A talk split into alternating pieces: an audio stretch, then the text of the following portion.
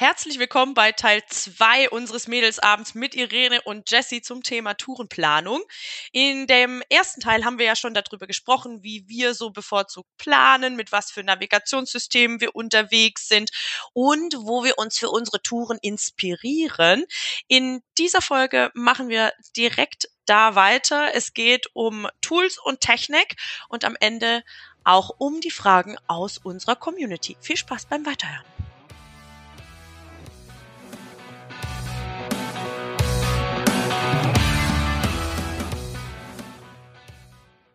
Ihr habt gerade eben angemerkt, äh, kurviger.de, das, das gibt es auch als App und online. Wie gut kommt mir mit der, mit der Planung in diesen Tools klar? Also es gibt ja da ganz unterschiedliche Meinungen, welche Tools gut, besonders gut zu bedienen sind, welche nicht. Was ist so euer Favorit oder in welcher Gelegenheit nutzt, nutzt ihr was und, äh, oder habt ihr da sogar Hacks, besonders gute Tipps für die Mädels? Hacks ja, ich, ich weiß, wie man weltweit Karten von TomTom kostenlos bekommt. Okay, ich, ich erwarte deine Nachricht in den nächsten fünf Minuten auf meinem Handy. Ich ähm, sag dir wie, aber ich glaube, du. Ach verdammt, du kannst Informatik. Ich äh, sollte dich nicht unterschätzen. Nein, ähm, Scherz, äh, Scherz am Rande. Ähm, der das war irgendwie halt mal mal Bier, ich finde das raus. Ne? Das war so eine Aktion.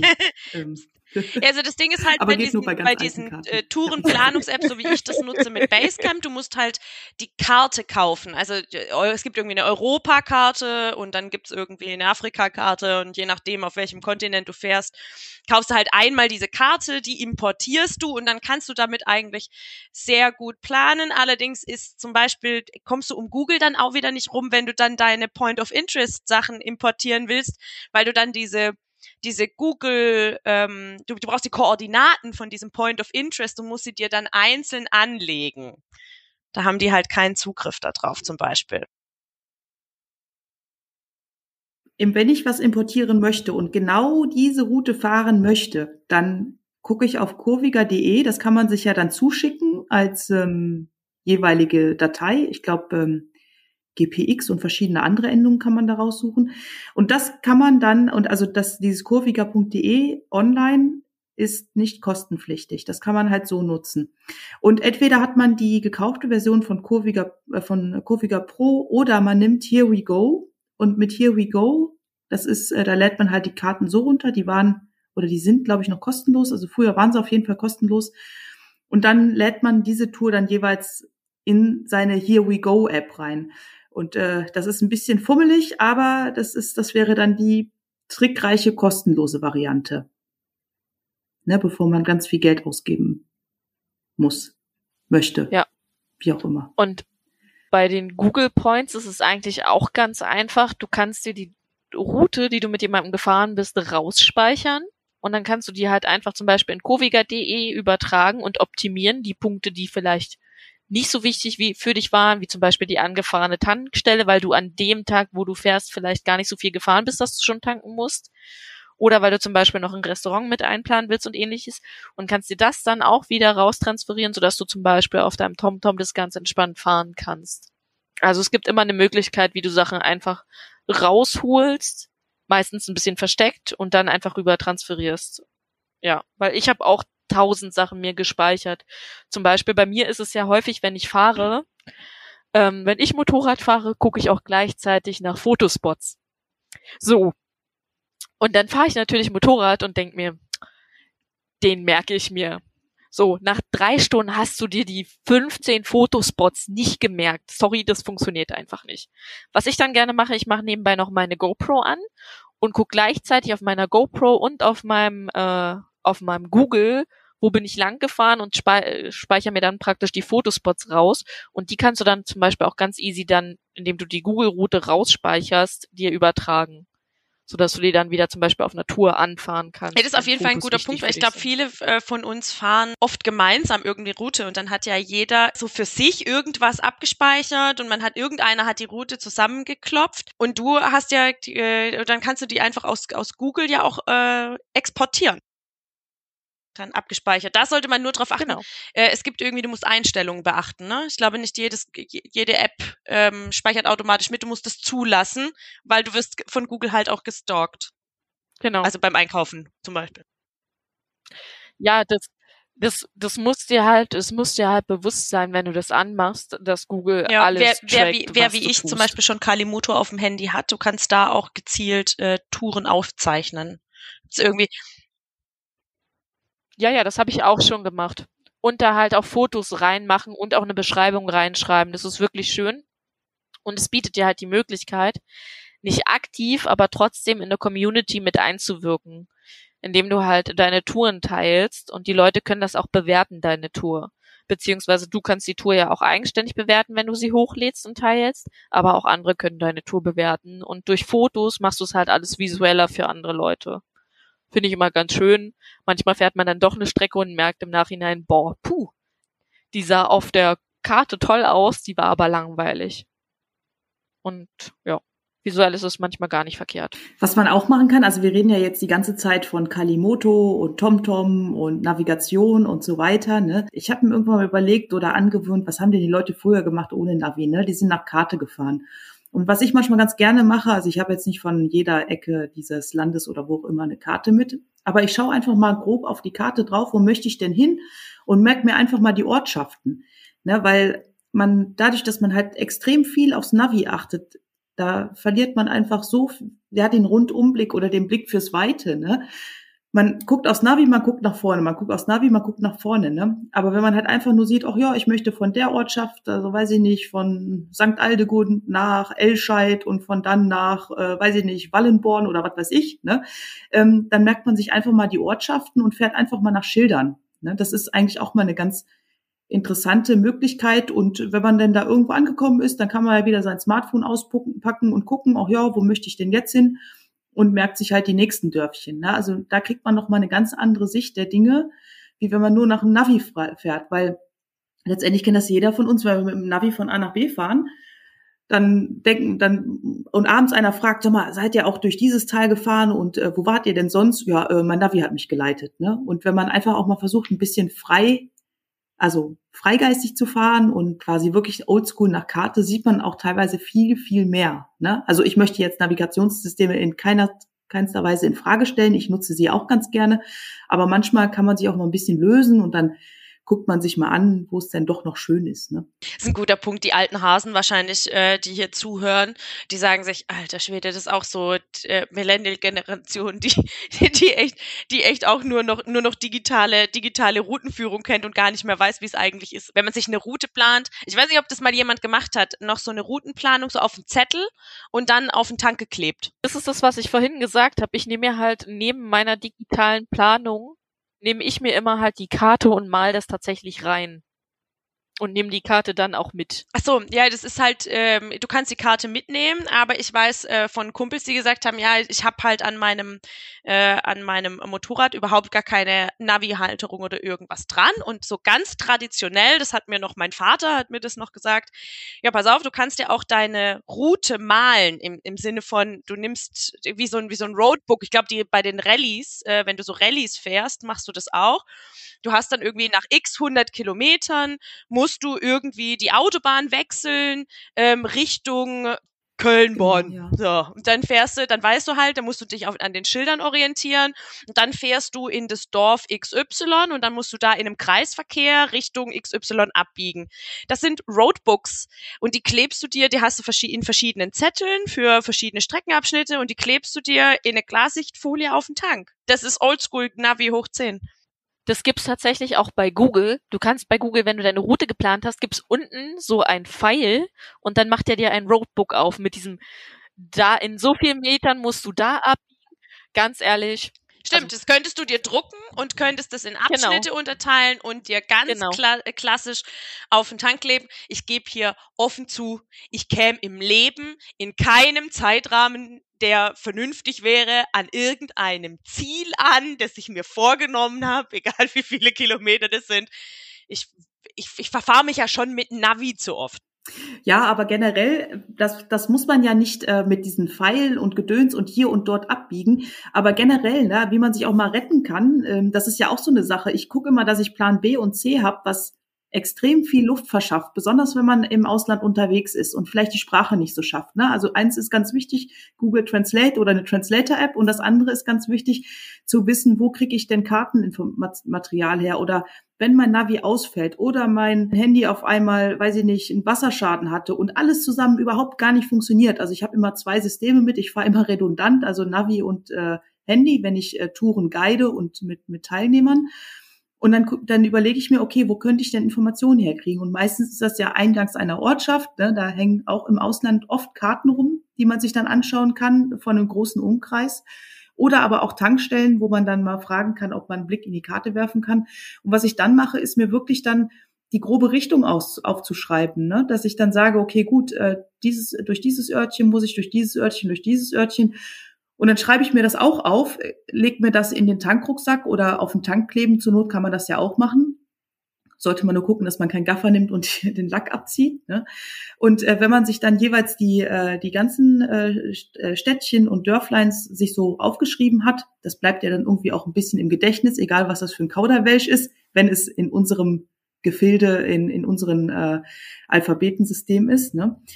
Und äh, da kann man sich auch sehr gut langhangeln. Ne? Also dieses Roadbook, das finde ich auch sehr komplex mit den Pfeilen und hier und da abbiegen und dort und 100 Meter und so. Aber wenn man sich nur die Straßen oder wenn man sagt, okay, ich fahre jetzt einfach mal die schnellste Route und sich einfach mal die großen Städte aufschreibt, das ist schon sehr, sehr viel wert. Und das kann man auch schon mal so im Kleinen sich so selber challengen, sage ich mal. Wenn man hergeht und sagt, ach ja, ich will jetzt zum Beispiel von Düsseldorf nach Köln oder von Köln nach Düsseldorf. Also das ähm, muss man dann für sich selber entscheiden, wo man gerade hin will. Und dann denkt man, guckt man vorher mal auf die Karte, oh, wo muss ich denn lang? Äh, welche, durch welche Ortschaften muss ich denn durch? Und äh, man kann ja immer wieder zwischendurch anhalten, mal auf die Karte gucken. Ne? Aber wenn man da sattelfest ist, dann denke ich, hat man auf einer großen Tour viel, viel weniger Probleme und auch Ängste. Ne? Das Motorradfahren ist zu 90 Prozent Kopfsache. Und eine Motorradtour wird dann schön, wenn man frei ist und äh, ja, so Happy Sunshine und nicht denkt, oh Gott, oh Gott, oh Gott, das Navi ist jetzt kaputt, was mache ich jetzt? Der Tag ist gelaufen. Plan B, ne, auf Karten gucken und dann fröhlich weiterfahren. Also mich erinnert das ja immer an Spickzettel. Also ich weiß nicht, wie ihr das früher genau. gemacht habt in der Schule, aber man hat eigentlich immer, wenn man gelernt hat, sich alles durchgelesen und dann auf einen Spickzettel geschrieben. Den hast du nie benutzt, aber du hast ihn dabei zur Not, ne, für die gute Note. Ich sage das jetzt einfach nur so. Der ein oder andere hat sie vielleicht schon benutzt. So mache ich das zum Beispiel, wie Irene das auch gesagt hat. Ich mache mir, nehme mir die Karten halt schon vorher mit, weil ich weiß, boah, wenn ich dann da doch mal nervös werde, weil mein Handy ausgefallen ist, habe ich das Ding einfach schon bei. Und beim Einmalen, ich finde, sobald man was händisch macht, merkst du dir die Sachen. Also während ich das schon einmale vor der Tour, merke ich mir tatsächlich schon die Ortschaften, wo ich durch muss. Und das ist dann auch irgendwie so ein, ach, Erlebnis, ne? Du fährst dann die Tour, dich leitet dein Navi oder du guckst auf die Karte, aber weil du dich schon vorher so ein bisschen vorbereitet hast, fährst du in die Ortschaft und grinst schon und denkst, da kann ich mich dran erinnern, das Ding habe ich eingeplant. Chili Vanilli. Und dann ist der Kopf, wie Irene schon gesagt hat, einfach frei. Und sogar manchmal mit so einem kleinen Grinsen, weil du genau da durchgefahren bist, ohne dich auf irgendwas jetzt zu verlassen und bist einfach entspannter und es ist lustig. Das habt ihr wunderschön gesagt. Ich möchte äh, zum Abschluss, es ist ein wahnsinnig komplexes Thema, also von Navigationsgeräte über Halterungen, über persönliche Präferenzen und Inspirationsquellen. Ähm, da wird's mit, wir werden mit Sicherheit nochmal das eine oder andere Thema im Detail aufgreifen. Was ich aber gemacht habe, ist in der Community äh, zu fragen, ja, äh, mit welchen Herausforderungen die äh, Ladies so kämpfen oder welche Fragen zu dem Thema aufkommen. Und äh, würde gerne an euch ein paar Fragen weitergeben. Mal gucken, was ihr dazu sozusagen habt. Die Kati fragt, sie möchte gerne einen Kumpel in Österreich besuchen und ähm, die Strecke ist recht lang und jetzt äh, will sie diese dröge Autobahnfahrerei, die würde sie ganz gerne umgehen und hat überlegt, das Ganze mit dem Zug zu überbrücken. Jetzt hat sie äh, allerdings sehr ernüchternde Informationen gefunden zu dem Thema. Habt ihr Erfahrungen mit Autoreisezügen, Motorradtransport über größere Strecken? Zum Überbrücken? Äh, nur via LKW. Ne? Da gibt's ja verschiedene Anbieter, die dein Motorrad zu Hause aufladen oder an einem bestimmten Punkt und das schon mal für dich zum Beispiel Richtung Sardinien bringen. Aber ich muss ehrlich gestehen, mit Autozüge habe ich keine ähm, Berührungspunkte, weil ich bis jetzt auch aus Neuss raus immer ganz coole Strecken auch Richtung Österreich gefunden habe. Da, ähm, je nachdem, wo sie herkommt, kann sie ja mal schauen, wo geht's denn ins Bergische? Und meistens kann man so eine Gebirgskette langfahren, und wenn es nur seichte Kurven sind. Aber Auto kann ich leider nichts zu sagen. Aber ja, vielleicht Jessie. Also ich bin der Typ, der tatsächlich der, die ganze Strecke auch ohne Autobahn komplett runterballert. Hm, bin da, glaube ich, ein schlechtes Beispiel. Ich habe mir tatsächlich, also nur wenn es um den Transport von Motorrad geht, habe ich mir tatsächlich Gedanken gemacht wegen Flug. Ähm, zum Beispiel Motorrad nach Japan oder Motorrad nach Australien. Ähm, da bin ich dabei, mich zu informieren.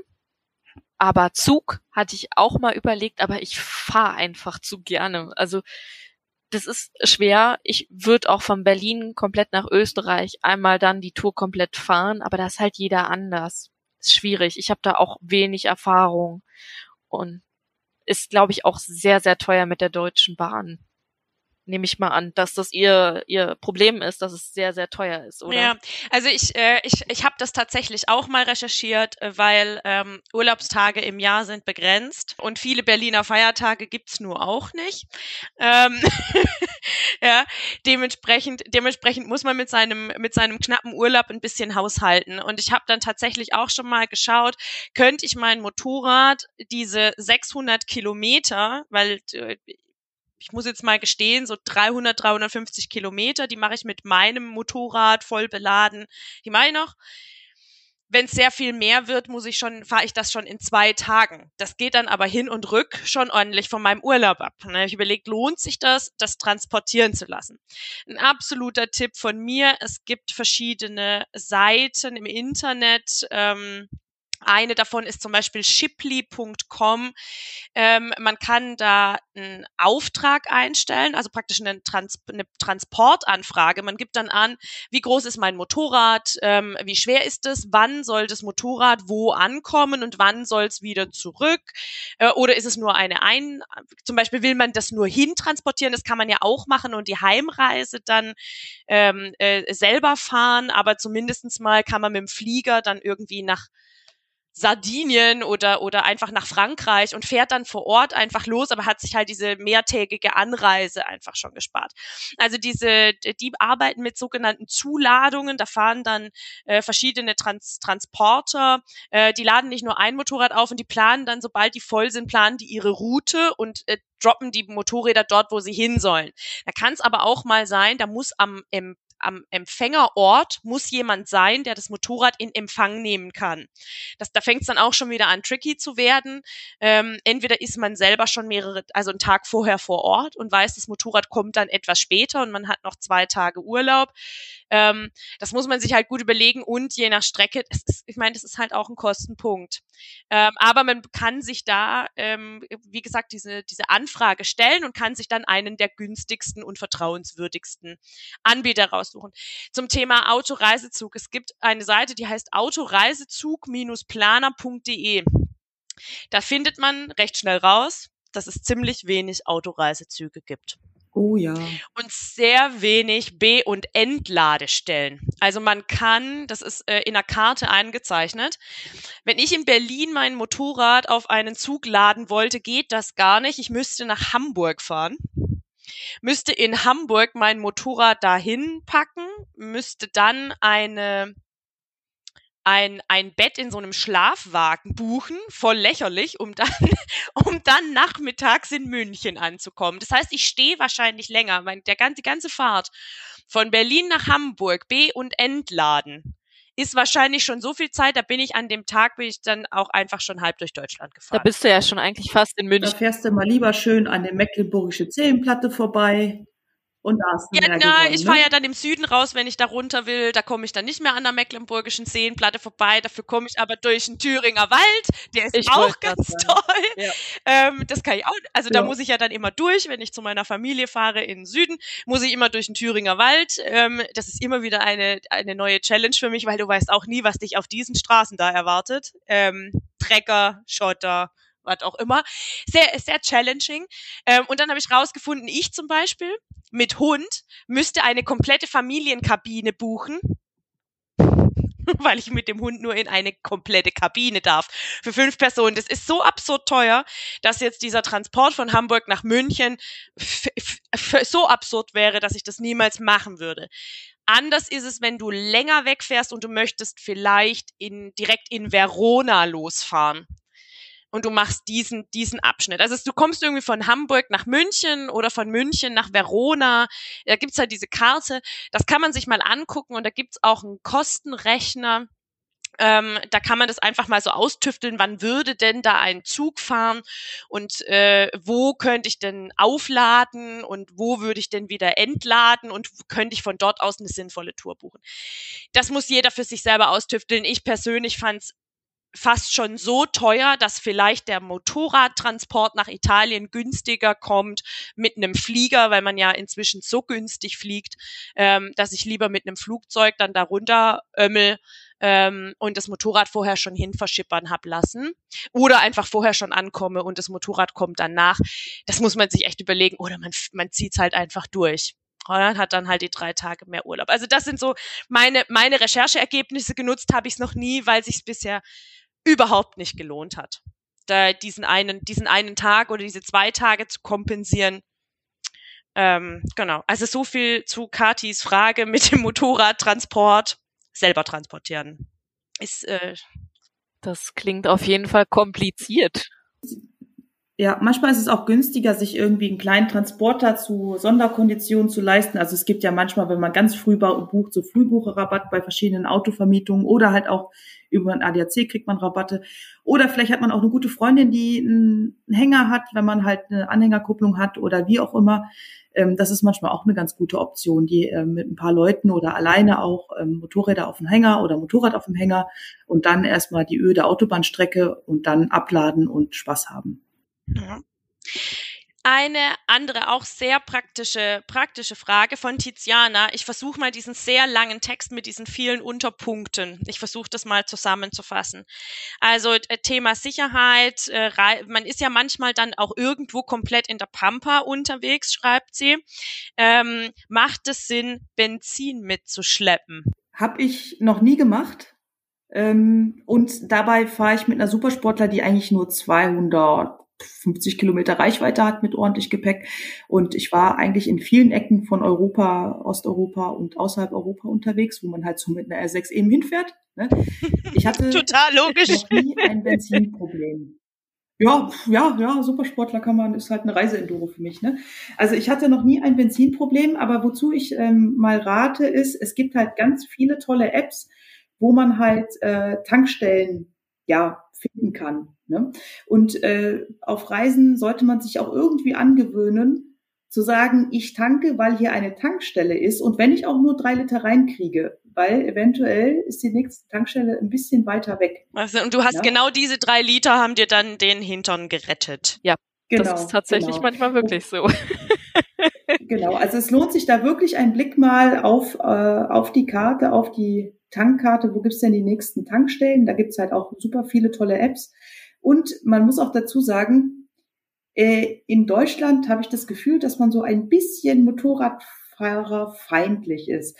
Wenn man, sobald man Richtung Osteuropa rausfährt oder in die skandinavischen Länder oder also eigentlich egal wohin, Hauptsache weg von Deutschland und Österreich, da sind die Leute so hilfsbereit, selbst wenn man irgendwo mal stehen bleibt, egal ob eine Panne oder auch Spritmangel.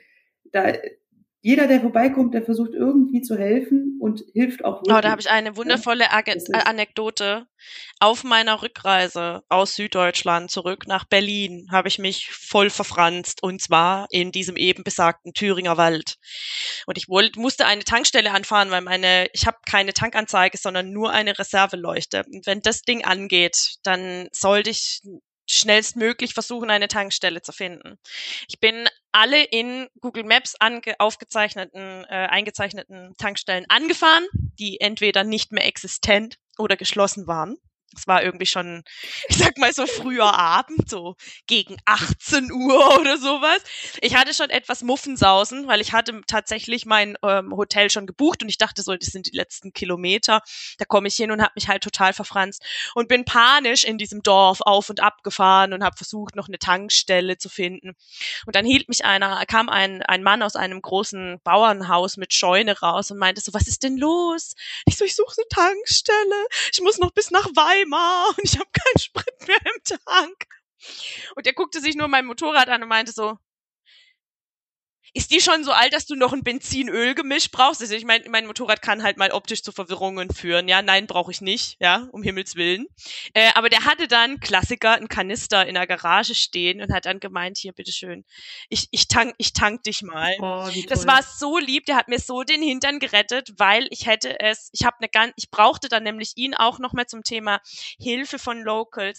Ich brauchte ihn dann auch, der hat mir dann nämlich auch gesagt, dass mein Navi einen ganz, ganz großen Mist zusammenfährt weil es gab irgendwo eine Stra Streckensperrung und das Navi hat es ganz, ganz dumm umfahren. Ja?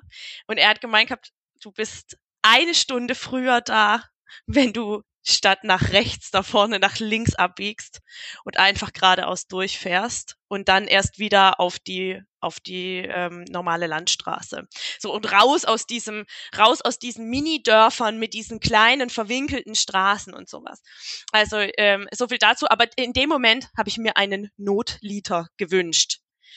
Sowas passt auch mal ins Gepäck und es gibt so Flaschen, die kann man kaufen, kann man so Liter Benzin abfüllen und die in die, ich meine, es gibt auch Leute, die haben das einfach in so einer Plastikflasche mit, da, mit dabei. Ja, da muss man ein bisschen aufpassen. Ähm, also wenn man sagt, ah ja, ich habe jetzt hier meinen Ersatzkanister vergessen und ich muss, ich nehme jetzt mal eine Colaflasche, ne? Ganz wichtig, also ich kenne diese Methode, ich habe sie auch schon mal anwenden müssen. Ganz wichtig ist, dass man nicht diese komischen Einweg äh, Plastikflaschen nimmt, sondern dass man wirklich diese ganz festen Pepsi-Flaschen nehmen, weil sonst ist dieses Benzin nicht lange drin. Das findet und frisst sich durch, es findet seinen Weg und ist dann ja nicht mehr da, wo es sein sollte und schon mal gar nicht im Tank. Ne? Also ganz wichtig, da muss man echt mal aufpassen, dass man da wirklich äh, diese Mehrweg dicken Mehrwegflaschen nimmt und die bitte auch nicht mehr ins Pfandsystem geben, sondern wirklich zum Sondermüll dann. Ne? Also da möchte keiner mehr irgendwie äh, Cola, Sprite, Fanta draus trinken. Oh, und sie fragt ähm, äh, direkt hintenher für alle, die viel abseits fahren, ähm, was nehmt, was habt ihr dabei? Ersatz für Hand- und Fußbremse, Kupplung. Äh, ich glaube, sie geht schon mal pauschal davon aus, Moped fällt, äh, Kupplungshebel bricht ab. Ähm, oder schaut ihr direkt schon nach Werkstätten für Zwischenchecks? Ich meine, Irene, du bastelst einfach selbst, ne? Äh, ja, also ich habe manchmal Touren, die gehen dann schon mal über 7000, 8000 Kilometer und äh, da kann man sich mal kurz überlegen, was liegt im normalen Wartungsintervall. Äh, von Kette spannen bis Ölwechsel könnte da alles drin leben. Also das kann man ja schon mal mitnehmen. Ich nehme immer so ein bisschen Tütteldraht, also Blumendraht, Gaffer und Kabelbinder mit. Das ist schon mal Grundvoraussetzung zum guten Fortkommen, wenn man sich mal irgendwas kaputt macht. Ähm, dann dieses Thema Kupplungshebel, Bremshebel wenn ich mit der ganzen Gruppe fahre, habe ich tatsächlich Ersatz mit. Natürlich nicht für die ganze Gruppe, aber irgendwie, dass man sich da was zurechttüdeln kann mit ein paar Schrauben. Wenn ich alleine fahre, es gibt im Bordwerkzeug ähm, eigentlich immer so ein, oder bei den älteren Motorrädern zumindest, so ein Schlüssel, der hat quasi wie ein plattgeschlagenes Rohr hinten dran. Und wenn man sich das mal genauer anguckt, passt das in den meisten Fällen immer über einen abgebrochenen Kupplungs- oder Bremshebel. Und wenn man dann noch ein bisschen Tüdeldraht und Gaffer mit hat, kann man damit wunderbar weiterfahren. Also das ist ähm, ja. Kabelbinder are a girl's best friend. Ich habe übrigens in meinem Reisegepäck immer Kabelbinder. Genau, genau, sehr gute Idee. Und äh, ansonsten klar, man kann halt schon mal schauen, wo es eine Werkstatt gibt. Wenn ich jetzt weiß, ich bin jetzt auf Natur und muss von meinen 30.000 Kilometern auf der Hälfte mal einen Reifenwechsel, dann kann man zumindest gucken, dass man mal, dass man da äh, eine, eine Werkstatt irgendwo in der Nähe hat, wo man ankommen will und äh, den Reifen schon mal voraussendet. Ne? Den muss man ja dann nicht die ganze Zeit mit sich schleppen, weil es ist immer sehr schwer im Ausland dann doch den Reifen zu bekommen, den man haben möchte. Hm, was sich auch lohnt, ist immer mal wieder so ein Pannenset ne, für einen Reifenplatten. Äh, da kennt man ja diese diese diese ähm, Wülste, die man durchzieht. Ne? Also man hat ein Loch, äh, zieht da erstmal, wenn man einen schlauchlosen Reifen hat, ist das recht einfach, dann äh, zieht man da erstmal den Gegenstand raus, Schraube, Nagel, keine Ahnung was, ne? Ähm, und äh, dann reibt man das mit so einer Ahle ein bisschen auf, äh, vulkanisiert, stopft dann diesen quasi wie so ein Pilz, dieses Gummifropfenzeugs rein und dann ist man auch schon wieder startklar. Ne? Und äh, Druckkartuschen habe ich mit. Also es gibt für aus dem Radsportbereich so Druckkartuschen, dass man halt seinen Reifen schnell aufpumpen kann.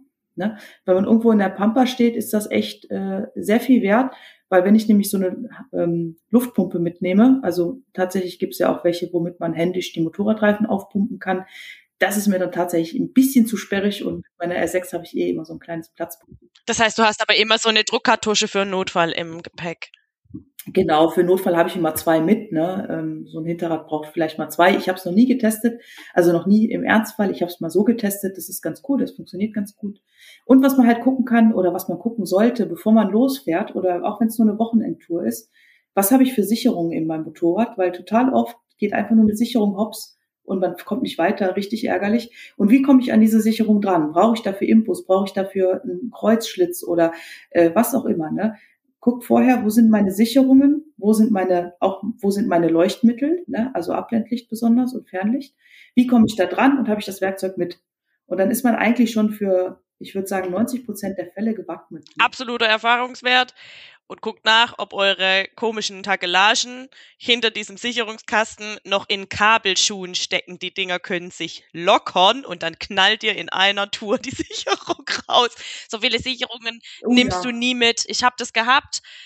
Alle fünf Meter ging mir die Sicherung kaputt. Ich hatte von einer Sicherung drei Stück in diesem Kasten drin, tatsächlich. Ja, und ich habe sie alle geschrottet und dann musste das Motorrad vom ADAC abgeholt werden, weil ich nicht geblickt habe, dass der Kabelschuh locker war und das Ding so einfach nur Wackelkontakt hatte praktisch und dadurch immer die Sicherung rausgeknallt ist. Also sich so einen Sicherungskasten mal vor so einer Tour anzugucken und zu wissen, wie man da dran kommt, das ist so eine Lappalie eigentlich. Genau. Und wenn man das einmal gemacht hat, dann geht man auch viel, viel stressfreier in die Reise. Ja, Total. Sie fragt auch nochmal nach Versicherungsschutz. Ich fasse nochmal ganz kurz zusammen. Auslandskrankenversicherung ist essentiell. Entweder sollte man gucken, was die eigene Versicherung, was man da schon so hat. Ähm, und ADAC, Pannenhilfe, total sinnvoll. Inland, Ausland, da ist dann auch so Rücktransporte, Krankenhaus und solche Sachen haben die ja auch viel mit drin. So für alle, die so ein bisschen den, den Miesepeter schon vor der Futur raushalten. Aber Vorsorge ist ja bekanntlich besser als Nachsorge. Und ganz wichtig, grüne Versicherungskarte. Wenn man in Europa unterwegs ist, besonders Osteuropa, Balkan, grüne Versicherungskarte nicht vergessen. Und äh, äh ja, im Kosovo, eines der schönsten Reiseländer, schließt man eh an der Grenze eine eigene Versicherung. Ah, okay. Das heißt, es gibt auch Länder, wo dann diese grüne Versicherungskarte, wo das nicht zählt. Genau, wo das nicht geht, da muss man noch mal gucken, was da für Bestimmungen und Regularien sind. Ich habe bis jetzt eigentlich in den Ländern, wo ich war, keine Probleme gehabt. Und äh, da, wo es halt nicht gilt, dann hat man oft die Version oder den, die Möglichkeit, eine Wochenversicherung abzuschließen für einen schmalen Taler. Ich glaube, 12 Euro, zwei Wochen, das passt. Das ist ganz angenehm. Hervorragend. Dann äh, eine ganz tolle Frage von der Sandra. Ähm, sie fährt eine Supermoto. Kann man damit überhaupt auf Tour gehen? Sie hat es wohl noch nicht ausprobiert. Ich äh, würde mal sagen, Irene, das ist wieder so eine klassische Frage für dich. Du bist ja auch mit der Supersportler unterwegs. Was würdest du sagen? Äh, ja klar, also jedes Motorrad, was man gerade hat, ist dafür geeignet, was gerade für die Straße zugelassen ist. Ähm, also bei der Supermoto wirst du wahrscheinlich genau das gleiche Problem haben wie ich mit der Supersportler und zwar, wie bringe ich Gepäck unter. Ne? Da einfach vor der Abfahrt mal gucken, ob es da Lösungen gibt, ob man sich da was basteln kann. Wo ich letztes Jahr in Island war, da habe ich viele kleine Enduros gesehen, also wirklich so 250er Beta. Ne? Das, da kann man zumindest sagen, Richtung Gepäck ist das halt eine ähnliche Situation. Ne? Supermoto, Enduro, schmale Sitzbank. Ähm, schau einfach mal im Enduro-Bereich nach, wie die dort das Gepäck verzurren und ansonsten einfach äh, fahren. Einfach fahren. Wenn du dich drauf wohlfühlst, fahren, zwischendurch ein paar Pausen machen und dann wird das schon. Und mit dem Tank, ne, macht dir auch keine Sorgen, Tankstellen-App und dann geht's los. Genau, und einfach öfter mal tanken. Wie hast du, du hast das Gepäck, äh, die Gepäckproblematik gelöst, weil für deine gibt's ja auch keine Standard, äh, Lösung? Einfach Gepäckrolle und mit ähm, äh, Spanngurten? Nee, genau. Genau, Gepäckrolle und Spanngurte. Ähm, das, da muss man halt auch mal sich eine eigene Lösung für jedes Motorrad äh, zurechtfinden. Zum Glück hat die R6 an den Sozius-Fußrasten noch Möglichkeiten, wo ich die Spanngurte mit festmachen kann und der Sozius-Sitz hat so Schlaufen zum Rausklappen. Ne? Das haben viele Motorräder einfach mal gucken, Sozius-Sitz abmachen, wenn man den Original noch hat. Da kann man oft so Schlaufen äh, rausklappen und da kann man noch die Gurte durchführen. Und ja, einfach gucken, dass es nicht wackelt. Und wenn man es mal festgeschnallt hat, wirklich mal dran rappeln, wie so ein Irrer, ne? Als ob jetzt das Erdbeben, als ob jetzt ein Erdbeben naht und dann guckt ihr mal, was locker geworden ist und dann zurrt ihr mal nach. Ne? Also ganz wichtig ist auch immer mal wieder nachzurren, weil das Gepäck in den Seesäcken, das setzt sich halt. Ne? Also kann man sich überlegen, so Schlafsack auf Isomatte auf Zelt, das rappelt sich irgendwie zurecht, der Weg des kleinsten und geringsten Widerstands. Ne? Oh, und da muss man halt mal gucken, dass man zwischendurch mal ein bisschen nachgurtet. Genau. Jesse, du hast auch deine Erfahrungen mit Gepäcklösungen schon gemacht. Oh ja. Äh, ja, eher negative, aber ja. Also ich hatte so ein Gepäcksystem tatsächlich mal geschenkt bekommen von einer Freundin, weil die nicht mehr Motorrad fährt, weil sie schwanger geworden ist. Ähm, und das war einfach nur zum Rankletten und du musstest es dann trotzdem befestigen und irgendwie hat sich die eine Befestigung gelöst und mir ist äh, das Gepäck auf der Autobahn abgerauscht. Ähm, da ist wirklich ein Schaden entstanden, der nicht äh, löblich ist, weil mir beide Kameras abgebrannt sind. Ähm, ich mag tatsächlich sehr gerne, auch wenn viele sagen, hm, nee, auf dem Rücken und dann bin ich belastet und so. Ich habe meinen äh, Backpacker hinten auf dem Rücken.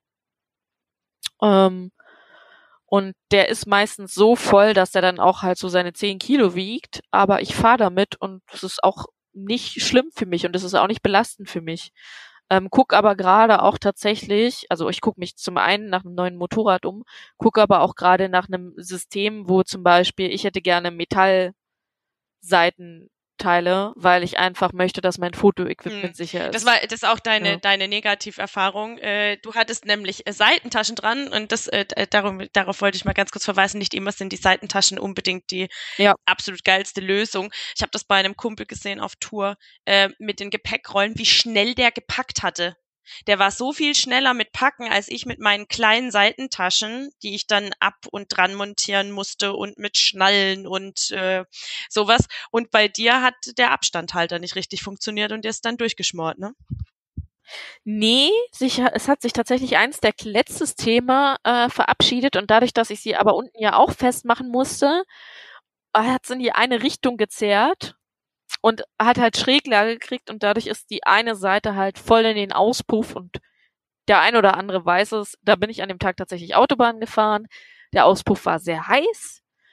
Das Loch war sehr groß. Ich bin sehr froh, dass äh, von dem, was nicht verbrannt ist oder was nicht weggeschmuckt ist bei der Hitze, äh, nichts rausgefallen ist, weil ich war schon mit einer guten Geschwindigkeit auf der Autobahn unterwegs und hätte damit andere definitiv gefährdet ich war, war auf jeden Fall eine ziemlich bescheidene Erfahrung und äh, manchmal äh, ist es halt vielleicht doch besser, erstens die Befestigung zehnmal zu prüfen und vielleicht doch öfter anzuhalten oder eine andere alternative Lösung zu finden. Schön ist zum Beispiel, wenn man eventuell Schienen sich zusammenschweißen kann, zum Beispiel bei einem Schweißerkurs oder so, wo dann wirklich die Tasche fest drinne ist und nicht verrutschen kann.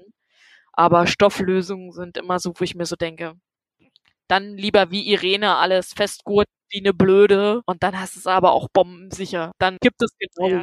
Man muss halt vor allem darauf achten, wo sitzt eigentlich der Auspuff, kann da irgendwas heiß werden. Bei mir ist der Auspuff so weit unten, da kommt keine Tasche dran. Ähm, mit dem setze ich höchstens dann mal auf irgendwo. Das muss ja auch auf. Das ist halt bei den meisten so. Die haben halt wirklich diesen Seitenauspuff. Da ist wieder eine Geschmackssache. Ich finde diese Seitenauspüffe. Puff, Puff, Ob das nicht Mehrzahl ist, weiß ich jetzt nicht. Aus Puffe. Jedenfalls, diese Teile an der Seite finde ich gar nicht so schön. Das mag ich halt an meiner Suzuki, dass es halt wirklich im Hinterteil, im Heck mit drinne ist, der Auspuff in der Situation war es das Beschissenste, was hätte passieren können. Aber genau, also bei Packlösungen ähm, äh, testen und, äh, und, und einfach mal ausprobieren, aber es gibt auf jeden Fall eine Lösung für jedes Motorrad. Ja? Äh, wir hatten im, im Vorgespräch eine ganz, ganz tolle Sache. Es gibt kein Fahrzeug, mit dem du nicht auf Weltreise gehen kannst. Ganz tolle Beispiele. Maggie Smiles, die mit dem Mofa um die Welt gefahren ist. Ähm, Irene, du hattest auch noch so ein ganz tolles Beispiel.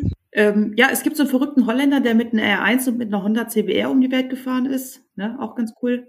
Ich, ich nehme meine R6 immer und fahre damit auch gerne Offroad durch Flüsse und also moderates Gelände und ja, es funktioniert auch ganz gut. Ne? Ähm, ja, letztendlich das richtige Motorrad ist eigentlich das, was man gerade hat.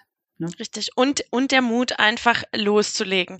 So, das war mit Abstand äh, die längste She Rides Podcast-Folge, die wir je aufgenommen haben. Das Thema findet auch kein Ende. Ähm, wenn ihr Fragen habt äh, zum Thema zu eins bestimmten Themen oder euch einfach wünscht, dass wir nochmal ganz konkret auf irgendein spezielles Thema eingehen, wie zum Beispiel äh, nur auf eine ganz bestimmte äh, Gepäckthematik äh, oder ein bestimmtes Reiseland, wo ihr von Irene mehr hören wollt, dann sehr, sehr gerne. Äh, meldet euch einfach, schreibt uns eine E-Mail an podcast.sherides.de. Alle Informationen, was wir hier so zusammengetragen haben über Apps und Möglichkeiten, Navigationssysteme, findet ihr wieder in den Show Notes. Also einfach unter dem Beitrag gucken. Und ansonsten sind wir gespannt, mit was ihr so äh, eure Touren plant und mit welchen Motorrädern ihr auf Reisen geht. Bis zum nächsten Mal, wenn es wieder heißt, mit Vollgas in neue Abenteuer. Und ich bedanke mich bei Irene und Jessie für diesen tollen Mädelsabend. Immer gerne. Bis die Tage. Bis demnächst. Bis bald. Tschüss. Tschüss.